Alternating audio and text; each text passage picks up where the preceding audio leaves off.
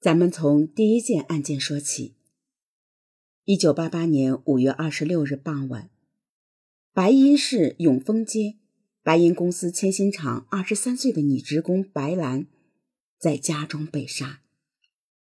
哥哥白志是第一个目击者。那天下班后，他骑自行车回家看独居的妹妹，一开门，家里被翻得乱七八糟。妹妹的长裤被扒了，倒在床边，脖子上被砍了一刀，床上到处都是血迹。白志立马跑去附近的派出所，一进大门，他就大喊：“杀杀人了！我妹妹被杀了！”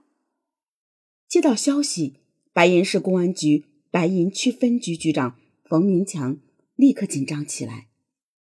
因厂矿而薄幸的小城白银。已经很久没有发生惨烈的命案。张和平是第一批到达现场的刑警。地上全是血，腥气特别重。我们刚进去，一个小刑警就转身跑出去哇哇吐了。能够干刑警的人，心理素质都不错，但面对这样残暴的凶案现场，大多数人还是有些不适应。我忍着泛酸水把现场工作做完，不过呢，后来偶尔想起来，心里还是一阵冷。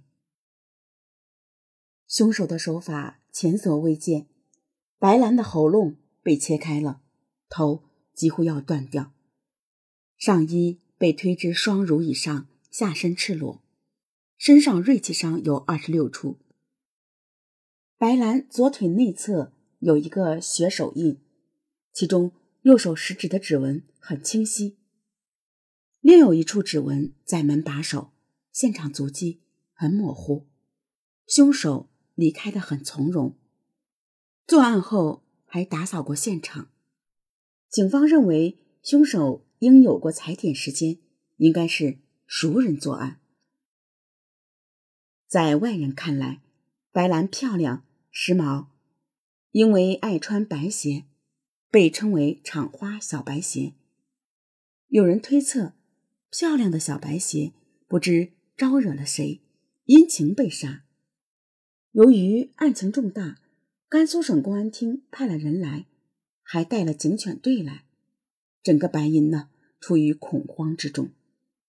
冯明强带着一帮手下，至少去了五次命案现场，要么就是在局里待着分析案情，没日没夜的加班。由于技术不发达，只能用笨方法：走访、调查、摸排。警方呢，将重点排查对象放在了有前科、劣迹的人身上。他们提取了拘留人员的指纹进行比对，发现比对不上。提取范围逐渐扩大到白银户籍的全体男性。可是，通过摸排线索呢？却越来越模糊，没有人想过这是随机杀人，侦查方向离真相真的是越来越远了。六年过去，警方依然一无所获。就在这时，又接连发生了两起命案。一九九四年七月二十七日，白银市供电局食堂十九岁的女工石小庆死在供电局宿舍里。被室友发现时，石小静躺在床上，颈部被薄刃切开，上身、后背有锐器伤四十三处，血呈喷射状布满整面墙。刑警分析，这说明是迎面捅的。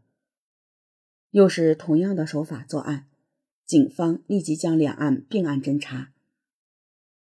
白银连环强奸杀人案的专案组因此成立。警方发现，在单身宿舍的公共洗衣房里留下了一滩血水。凶手呢，曾在此清洗身体。离开前，他还在宿舍门拉手上留下一个血指纹，这让警方觉得权威受到挑战。凶手根本不做任何掩饰，指纹都懒得擦。当时呢，人们曾怀疑凶手是与石小静。在保卫科做干事的哥哥结了仇，泄愤杀人。但四年后，一九九八年七月三十日，在白银供电局计量所四楼四幺四号家中，八岁女童姚某被害。案发地离石小静宿舍的直线距离不到五十米。如果说第一起命案是泄愤，那第二起就不得不让人怀疑这是无差别杀人。当天，女孩父母下班找不到孩子，报了警，最后在家中的柜子里找到了她。女孩衣服没了，身上没有伤口，阴部撕裂，被皮带勒住窒息而死。凶手杀完人，口渴了。自己还沏了一杯茶，加了点姚家的茶叶。喝茶的玻璃杯被他放在桌上，还留下了指纹。接连的凶案使人们内心被恐惧笼罩，一种反应是迅速搬走，没搬走的下了班都会闭门锁户。职工们的另一种典型反应就是对供电局保卫科和刑警们无能的愤怒。因为门禁森严，警方两度把嫌疑人划定在供电局内部。一位民警至今还保留着两大本嫌疑人的资料，记录了每个人的爱好、外号、跟谁走得近。但要么没有作案时间，要么条件不符，所有嫌疑人一一排除了。时间到了一九九八年，凶手更加肆无忌惮。接连作案四起，有两起只隔了三天。经常是警方还在开会讨论上一个案子，新的命案又发生了。当时电话尚未普及，只见死者家属满面惊慌，跑到公安局门口大喊：“我我家里人被杀了！”相比以前，凶手作案手法愈加暴力。一九九八年一月十六日，居民发现白云区胜利街二十九岁的女青年杨某在家中遇害，和此前凶案手法相同。他颈部被切开，全身赤裸，上身共有刀伤十六处，双耳及头顶部有十三乘二十四厘米皮肉缺失。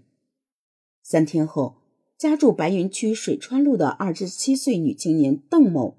在家中遇害，受害人上衣被推至双乳之上，裤子被扒至膝盖处，颈部被刺割，上身共有刀伤八处，左乳头及背部三十乘二十四厘米皮肉缺失。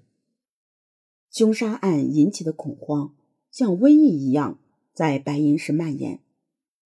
一九九八年冬至，白银公司矿工董正廷的妻子。于秀兰在公共厕所内与凶手有了一次正面交锋。